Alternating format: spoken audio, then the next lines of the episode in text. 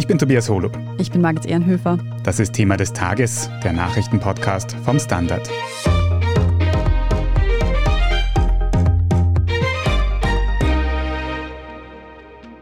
Der vierte Stich der Corona-Schutzimpfung wird jetzt also für alle ab zwölf Jahren empfohlen.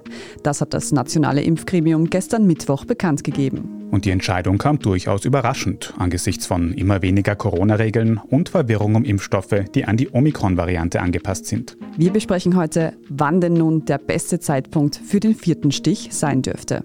Wir fragen nach, welche Rolle überstandene Infektionen spielen und warum die Empfehlung zum vierten Stich so kontrovers ist. Pierre Kruckenhauser aus der Standard Gesundheitsredaktion.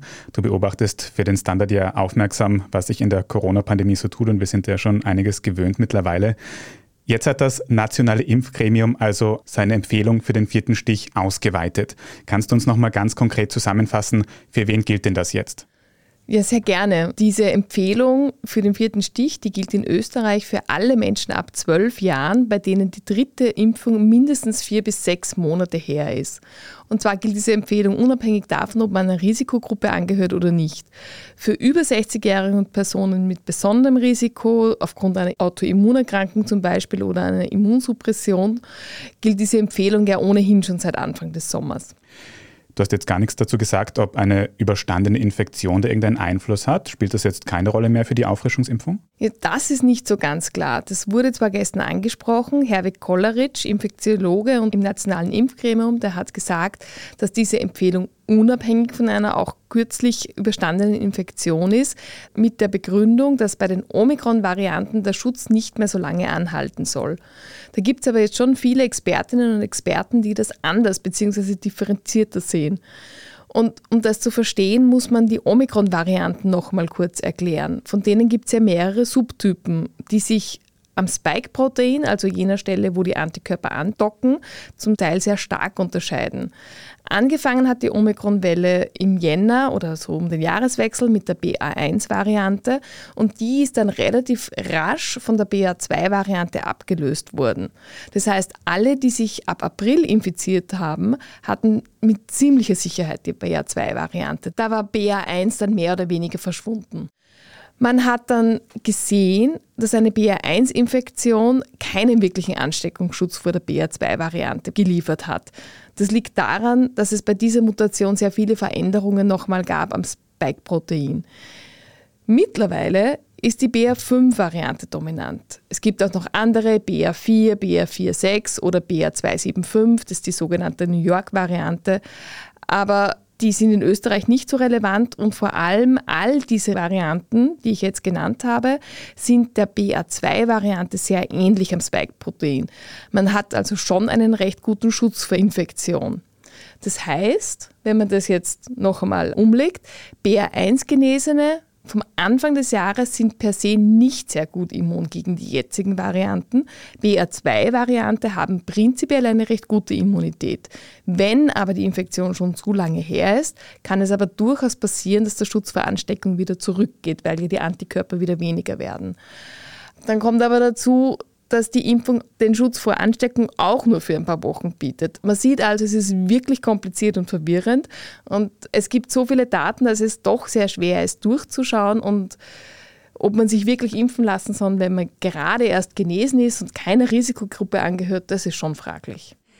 Diese verschiedenen Omikron-Varianten sind ja auch Grund dafür, dass wir in den letzten Monaten auch oft über Impfstoffe gesprochen haben, die eben an Omikron angepasst werden sollen.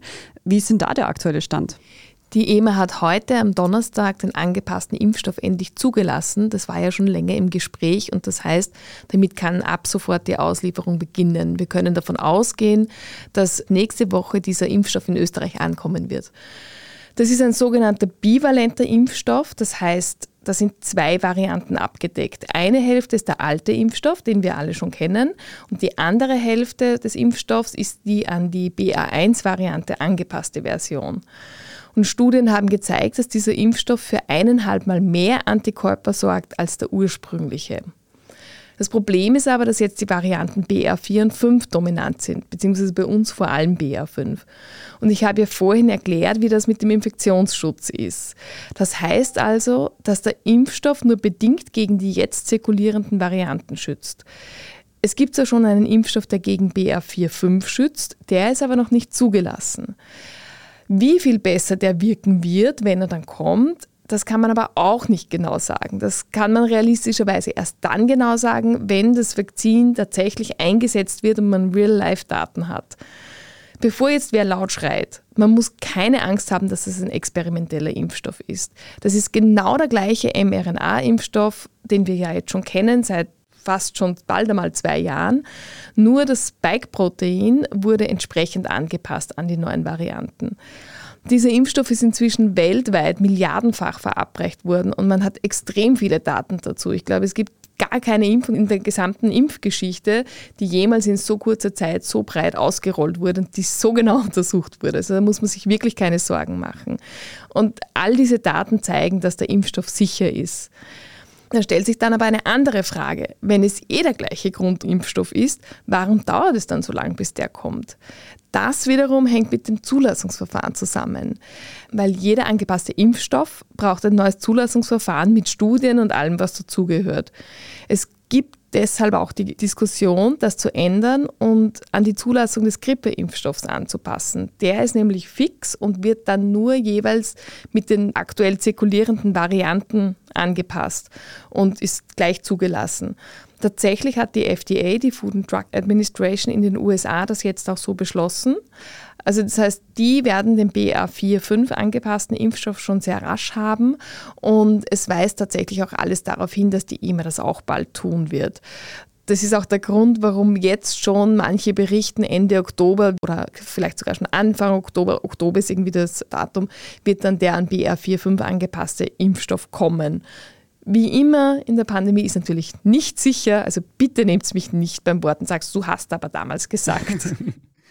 Machen wir nicht, aber ich bin jetzt noch immer ein bisschen verwirrt, nämlich weil, wenn ich jetzt prinzipiell einen vierten Stich will und meine vorherige Impfung auch lang genug zurückliegt, wann soll ich mir dann jetzt meinen vierten Stich holen? Soll ich quasi auf diesen an BA1 angepassten Impfstoff warten oder soll ich auf den an BA45 angepassten Impfstoff warten im Oktober? Das mit dem Warten ist immer so eine Sache. Prinzipiell sagen alle, man soll nicht warten und das hat auch einen guten Grund und zwar diesen, dass man nicht weiß, wie gut dieser angepasste Impfstoff dann tatsächlich in real life schützt vor einer Infektion. Mit der Impfung geht es ja im Moment darum, wirklich sich vor einer Infektion zu schützen, weil alle, die dreimal geimpft sind und normal gesund sind, eine normale Immunantwort haben, sind ja bereits vor einem schweren Verlauf sehr gut geschützt. Nur um die Infektion geht es hier eben. Ich glaube, die Grundaussage ist die, es gibt keine Garantie dafür, dass man sich nicht ansteckt. Ist man normal gesund und dreimal geimpft, dann ist davon auszugehen, dass man eben gut vor schwerer Infektion geschützt ist. Ist man schon über 60, da wird dann das Immunsystem ein bisschen schwächer oder gehört man einer Risikogruppe an, dann gibt es tatsächlich Hinweise, dass der Schutz vor schwerem Verlauf, vor allem bei den Älteren, rascher abnimmt. Am Ende des Tages muss man aber selbst abwägen, wie lange ist meine dritte Impfung her? War die bereits vergangenen Herbst? Da macht es Sinn, sich in den kommenden Wochen die Auffrischung zu holen. Dann kommt man vielleicht sogar gut durch den Winter. Hat man in den vergangenen drei oder vier Monaten eine Infektion gehabt, dann kann man wohl schon auch noch ein bisschen warten und es macht wahrscheinlich Sinn, sich vor Weihnachten eine Auffrischung zu holen, damit man auch dann wieder gut durch den Winter kommt. Jetzt wäre es wahrscheinlich ein bisschen zu bald. Ist man über 60 oder gehört einer Risikogruppe an, dann bitte jederzeit und sofort gehen. Aber diese Empfehlung gibt es eh schon länger und die macht auch absolut Sinn. Im Prinzip kann man nicht in absoluten Zahlen festhalten, ab wann genau eine Impfung sinnvoll wäre. Aber was man schon in Zahlen festhalten kann, sind doch die Antikörper. Wäre es dann sinnvoll, wenn ich überlege, mich impfen zu lassen, dass ich die checken lasse? Ja, da hat es jetzt noch mal eine zusätzliche Verwirrung gegeben, weil die Dorothee von La, die ja wirklich eine Expertin ist, hat heute in der Früh auch im Morgenjournal gesagt, sie checkt erst ihre Antikörper. Sie hat das auch vergangene Woche in Alpbach schon gesagt, wo ich sie live gehört habe. Und hat auch dazu gesagt, das ist gegen dem, was das nationale Impfgremium empfiehlt. Die Antikörper, das ist immer so ein Thema. Das ist eine Momentaufnahme. Ja, ein hoher Antikörpertiter, wenn der zumindest im vierstelligen oder im besseren vierstelligen Bereich ist, wenn man den hat, dann ist davon auszugehen, dass man vor Ansteckung gut geschützt ist. Ist der nur dreistellig oder hat man nur ein paar hundert, dann ist der Schutz eher schlecht. Nichtsdestotrotz ist am Ende des Tages der Antikörpertiter eine Momentaufnahme, der kann sich auch schnell ändern. Das heißt, man müsste das regelmäßig testen. Und insgesamt weiß man auch noch nicht so genau, also man hat schon Daten dazu, aber wie konkret Antikörper und Infektionsschutz zusammenhängen, es ist noch immer nicht ganz genau geklärt. Und das ist auch nicht verwunderlich. Da gibt es Krankheiten, die kennt man seit Jahrzehnten und man impft auch seit Jahrzehnten und trotzdem weiß man es nicht genau, weil eben unser Körper, unser Immunsystem nicht ein Uhrwerk ist oder eine Maschine, die man genau bestimmen kann, sondern weil es so sehr viele individuelle Unwägbarkeiten gibt. Ich würde sagen, Antikörperbestimmung, Antititerbestimmung ist etwas für Virologie-Nerds und besonders Gesundheitsbewusste, die immer ganz genau wissen wollen, wo sie stehen. Mir persönlich ist es zu mühsam, muss ich auch ehrlich sagen. Und ich glaube, ich bin schon insgesamt ganz gut unterwegs. Bin aber halt recht frisch genesen, das ist jetzt drei Monate her. Insofern mache ich mir einstweilen noch keine Gedanken und werde frühestens vor Weihnachten darüber nachdenken, mir eine weitere Impfung zu holen. Was ich mich in diesem ganzen Wirrwarr aus mutierenden Varianten und angepassten Impfstoffen noch frage, ist, wenn ich infiziert war, soll ich dann vielleicht überlegen, welche Variante ich hatte, bevor ich mich für einen Impfstoff entscheide? Also zum Beispiel, wenn ich weiß, ich hatte BA1, sollte ich dann eher den BA4, BA5-Impfstoff nehmen? Du stellst eine berechtigte Frage, die hoffentlich nicht für noch mehr Verwirrung sorgt, aber die trotzdem wichtig ist oder sie sorgt eh schon für Verwirrung, darum ist es auch gut, wenn wir darüber sprechen. Es gibt tatsächlich Überlegungen dazu, aber da ist sich die wissenschaftliche Community noch nicht ganz einig. Also mit Vorsicht zu behandeln, es deutet aber in diese Richtung. Die Impfstoffe, die wir jetzt haben, sind eben gegen die Ursprungsvariante. Das heißt, wirken auch super gegen Alpha und Delta, aber das heißt, sie fördern eine Immunität gegen die Ursprungsvariante. Es wurde ja auch schon oft gesagt, perfekt geschützt im Moment sind die, die dreimal geimpft sind und sich dann mit einer Omikron-Variante infiziert haben. Da ist viel dran, weil natürlich die Immunantwort sich verändert hat und auch anders wird. Und darum macht man jetzt auch den angepassten Impfstoff. Und vor allem die Omikron BA5-Variante, also der BA2-Variante, da ist es jetzt schon recht anders. Wenn man also eine gute Grundimmunität hat, weil man dreimal geimpft ist und dann noch vor kurzem infiziert war, dann macht es womöglich schon Sinn, oder ziemlich sicher sogar auf den BA4-5-Impfstoff zu warten, weil man dann diese Immunität verstärkt. Aber wenn die Immunität nicht mehr so frisch ist, egal ob man infiziert war oder nicht, dann bitte lieber gleich gehen, vor allem wenn man eben schon älter ist oder ein gewisses Risiko hat, weil die Daten zu den angepassten Impfstoffen und wie sie dann tatsächlich wirken, das ist einfach noch zu unklar und dass man darauf warten sollte und womöglich ein Risiko eingeht, das ist nicht wert. Wir sprechen jetzt gleich noch darüber, wie denn eigentlich das aktuelle Infektionsgeschehen in Österreich ausschaut. Nach einer kurzen Pause bleiben Sie dran. Tag, mein Name ist Oskar Bronner. Ich habe damals den Standard gegründet, damit man sich auf Basis unabhängiger Berichterstattung die eigene Meinung bilden kann. Guten Tag, mein Name ist Pony73 und ich poste beim Standard, weil ich genau das dort machen und meine Meinung auch sagen kann. Der Standard, der Haltung gewidmet. Pia, in Österreich haben wir jetzt vor genau einem Monat die Corona-Quarantäne abgeschafft und Maßnahmen wie Maskenpflichten gibt es ja auch nicht mehr im großen Stil in Österreich. Wie ist denn jetzt eigentlich die aktuelle Infektionslage bei uns und vielleicht auch in unseren Nachbarländern? Sind da auch irgendwelche Corona-Wellen in Sicht gerade? Also wie genau die Infektionslage ist, kann man eben nicht wirklich sagen, weil es gibt keine Quarantäne mehr, schon vorher, aber auch dadurch wird viel weniger getestet. Die Teststrukturen sind ja auch durchaus zurückgefahren. Das heißt, man hat keinen genauen Überblick über das Geschehen. Es gibt die Abwasserproben und die zeigen, dass das tatsächliche Virusgeschehen wohl etwa dreimal so hoch ist wie die veröffentlichten Zahlen. Das ist auch nachvollziehbar. Jeder von uns und jede von uns kennt wohl Menschen, die wissentlich infiziert waren, aber das nicht offiziell gemacht haben. Und dann gibt es auch ganz viele, die haben gar nicht gewusst, dass sie infiziert waren oder sind. Und das gilt nicht nur für Österreich, das ist generell so. Also diese Daten aus dem Abwasser sind im Moment die sicherste Vorhersage, die wir haben. Und das ist überall in allen Ländern Europas auch in den USA, wo das eben gemacht wird, ist die tatsächliche Infektionslage wesentlich höher als die ausgewiesene. Was jetzt die nächste Welle anbelangt, die kommt garantiert. Noch zeichnet sie sich nicht ab. Wir hatten ja zuletzt wieder eher sinkende Zahlen, aber die kommt garantiert.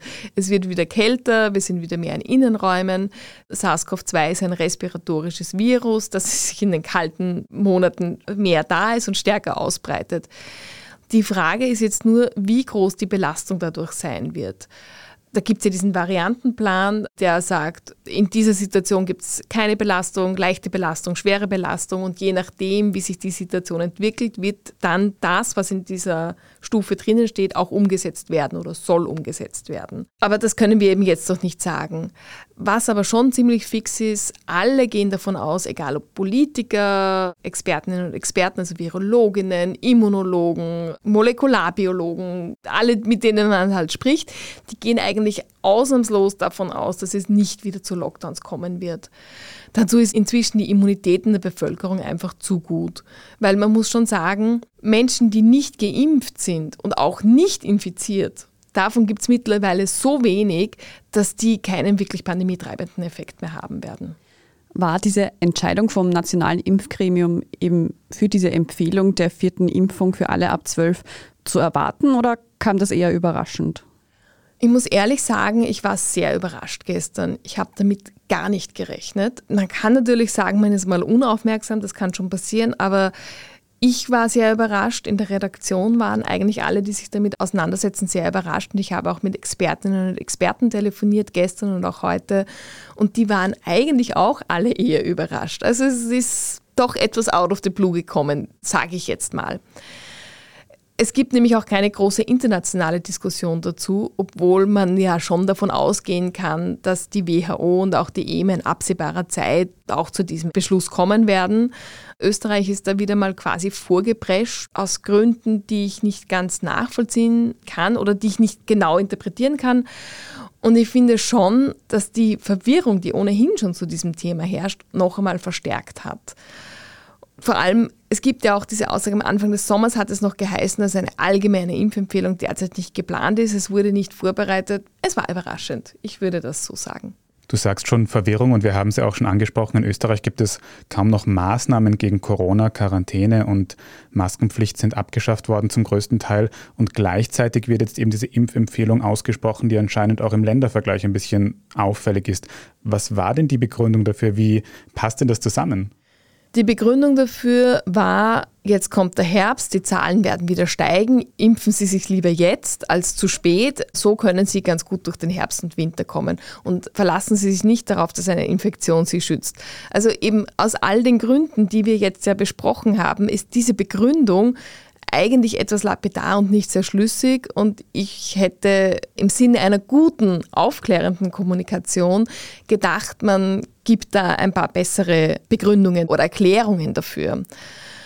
Wie du richtig sagst, Tobi, diese Handlungen widersprechen sich. Gleichzeitig werden andere Maßnahmen, von denen man weiß, dass sie gut helfen, zum Beispiel Luftfilter in Schulen, die werden nicht umgesetzt. Und die Schulen beginnen nächste Woche wieder in Ostösterreich, in Restösterreich dann eine Woche später.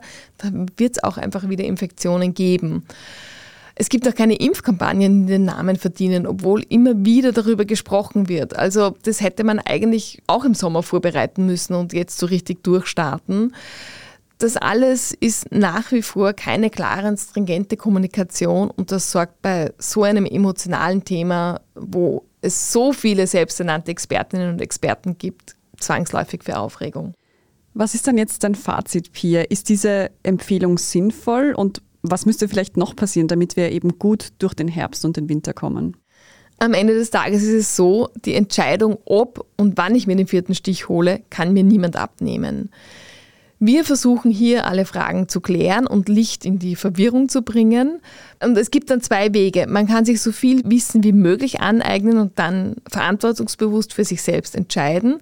Oder man kann sich an die Empfehlungen des Nationalen Impfgremiums halten. Ich will dazu sagen, damit fährt man sicher nicht schlecht. Die machen sich ihre Entscheidungen nicht leicht. Die sagen ganz sicher nichts, was einer gesundheitlichen Erkenntnis zu widerspricht. Man muss dazu sagen, dass Nick sagte, das ist eine Empfehlung, das ist keine Verpflichtung. Und entsprechend glaube ich, sollte man es auch nehmen. Man muss am Ende des Tages für sich entscheiden, wo stehe ich mit meiner Immunität, wie glaube ich, dass ich weiter vorgehen möchte und entsprechend handeln. Da kann man leider niemandem diese Entscheidung abnehmen. Also zu diesem Zeitpunkt der Pandemie dann vielleicht auch ein bisschen aufs eigene Bauchgefühl hören, ob man sich jetzt den vierten Stich holt oder nicht. Empfohlen wurde er jedenfalls vom Nationalen Impfgremium für alle ab zwölf Jahren. Danke dir, Pia Kruckenhauser, für deine Einschätzungen heute. Sehr gerne. Wir sprechen jetzt gleich in unserer Meldungsübersicht noch darüber, welche neuen Chats im Zusammenhang mit dem Projekt Ballhausplatz an die Öffentlichkeit gekommen sind. Wenn Sie unsere journalistische Arbeit in der Zwischenzeit unterstützen möchten, dann können Sie das zum Beispiel tun, indem Sie ein Standard-Abo kaufen. Oder wenn Sie diesen Podcast über Apple Podcasts hören, mit einem Premium-Abo. Jetzt aber dranbleiben, gleich gibt's die Meldungen. Ein Job mit mehr Verantwortung wäre super. Ich will eine bessere Work-Life-Balance. Es muss ganz einfach Spaß machen. Welchen Weg Sie auch einschlagen möchten. Er beginnt bei den Stellenanzeigen im Standard. Jetzt Jobsuche starten auf Jobs der Standard.at. Und hier ist, was Sie heute sonst noch wissen müssen. Erstens, es gibt neue Chat-Leaks. Vertraute von Ex-Kanzler Sebastian Kurz dürften demnach im Jahr 2017 schon ein Budget im Finanzministerium vorbereitet haben, noch bevor Kurz zum Bundeskanzler gewählt wurde. Das zeigen Chats zwischen Thomas Schmid, der damals Generalsekretär im Finanzministerium war, und Bernhard Bonelli, Kabinettsmitarbeiter unter dem damaligen Außenminister Sebastian Kurz. Das Pikante an dem Ganzen, laut den Chatnachrichten war der amtierende ÖVP-Finanzminister Hans-Jörg Schelling nicht in diese Budgetpläne eingeweiht. Nachdem Kurz durch das sogenannte Projekt Ballhausplatz ins Kanzleramt eingezogen war, wurde Schelling dann auch als Finanzminister gegen Hartwig Löger ausgetauscht. Zweitens, der Unternehmer Heinrich Staudinger will auch Bundespräsident von Österreich werden. Die dafür notwendigen 6000 Unterstützungserklärungen hat er schon gesammelt. Staudinger ist Fabrikant der Waldviertler Schuhe und hat auch die GEA-Geschäfte gegründet. Der 69-Jährige ist außerdem durch einen öffentlichen Konflikt mit der Finanzmarktaufsicht als Schuhrebell bekannt geworden. Insgesamt gibt es neben Amtsinhaber Alexander van der Bellen somit sechs Herausforderer, ausschließlich Männer, und damit so viele Präsidentschaftskandidaten wie noch nie. Die Wahl zum Bundespräsidenten wird am 9. Oktober stattfinden. Drittens, in Moskau ist der Verwaltungschef des russischen Ölgiganten Lukoil unter ungeklärten Umständen ums Leben gekommen. Ravil Maganov sei aus dem Fenster eines Krankenhauses gestürzt und verstorben, das berichten russische Medien unter Berufung auf ungenannte Quellen. Andere staatsnahe Medien schreiben von Suizid. Demnach hätte es keine Bilder von Überwachungskameras gegeben, aufgrund von Umbauarbeiten, wie es heißt. Maganovs Konzern Lukoil hatte sich Anfang März kritisch über den russischen Angriffskrieg in der Ukraine geäußert. Es wäre nicht das erste Mal, dass Kreml-KritikerInnen in Russland durch einen sogenannten Fenstersturz sterben. Und viertens, Japan wird modernisiert. Dort gibt es nämlich etwa 1600 behördliche Vorgaben, die eine Kommunikation über Disketten vorschreiben. In rund 80 Vorschriften ist außerdem die Rede davon, dass Behörden per Magnetband Daten speichern oder kommunizieren sollen. Dem japanischen Digitalminister Taro Kono ist das ein Dorn im Auge. Er hat einen Krieg gegen Disketten ausgerufen und will Japan fit für die Online-Welt machen. Beim nächsten Japan-Besuch kann man also die Disketten getrost zu Hause lassen. Alles weitere zum aktuellen Weltgeschehen lesen Sie wie immer auf der Standard.at. Falls Sie Feedback oder Anregungen für uns haben, dann schicken Sie diese gerne an podcast.derstandard.at. Und wenn Ihnen diese Folge von Thema des Tages gefallen hat, dann abonnieren Sie uns doch auf Ihrer liebsten Podcast-Plattform. Und wenn Sie schon dabei sind, dann lassen Sie uns gleich eine kurze Bewertung da. Das hilft uns nämlich sehr. Ich bin Margit Ehrenhöfer. Ich bin Tobias Holub. Danke fürs Zuhören und bis zum nächsten Mal.